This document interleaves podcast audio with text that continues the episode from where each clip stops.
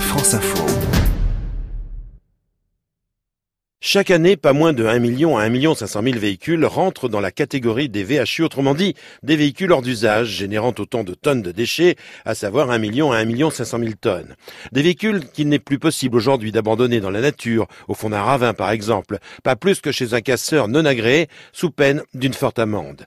Des véhicules hors d'usage qui contiennent de nombreux produits, liquides ou solides, toxiques et polluants, tels des batteries, de l'huile de vidange ou de frein, des fluides de climatisation, ou bien encore des éléments explosifs comme les Des véhicules qui offrent toutefois une grande quantité d'éléments récupérables ou recyclables, comme des pièces détachées.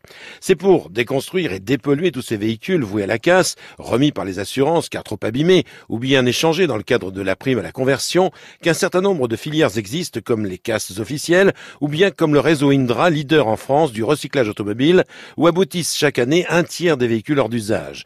C'est là qu'une fois traçabilisés, ces VHU sont entièrement traités pour ensuite être réinjectés en pièces détachées ou en matières premières dans la filière automobile. Loïc Bay-Rosé, le directeur général d'Indra. On va mettre en sécurité la voiture. Pour ce faire, on va euh, faire exploser tous les éléments pyrotechniques d'une voiture, les airbags notamment, et les prétentionneurs de ceinture de sécurité. Et puis, c'est la dépollution du véhicule, proprement dite. On va y retirer tous les liquides, et il y en a beaucoup. Et puis ensuite, on va commencer à procéder au démontage de la voiture. Dans ce métier, au niveau de la matière, plus vous triez, plus vous gagnez de l'argent. Le plus délicat consiste en fait à identifier dès leur arrivée les véhicules hybrides ou électriques afin de prendre toutes les précautions nécessaires et de leur faire subir un traitement spécial. Le but final étant, comme pour les véhicules essence ou diesel, de récupérer et valoriser 95% de leur masse selon la norme fixée par l'Union européenne.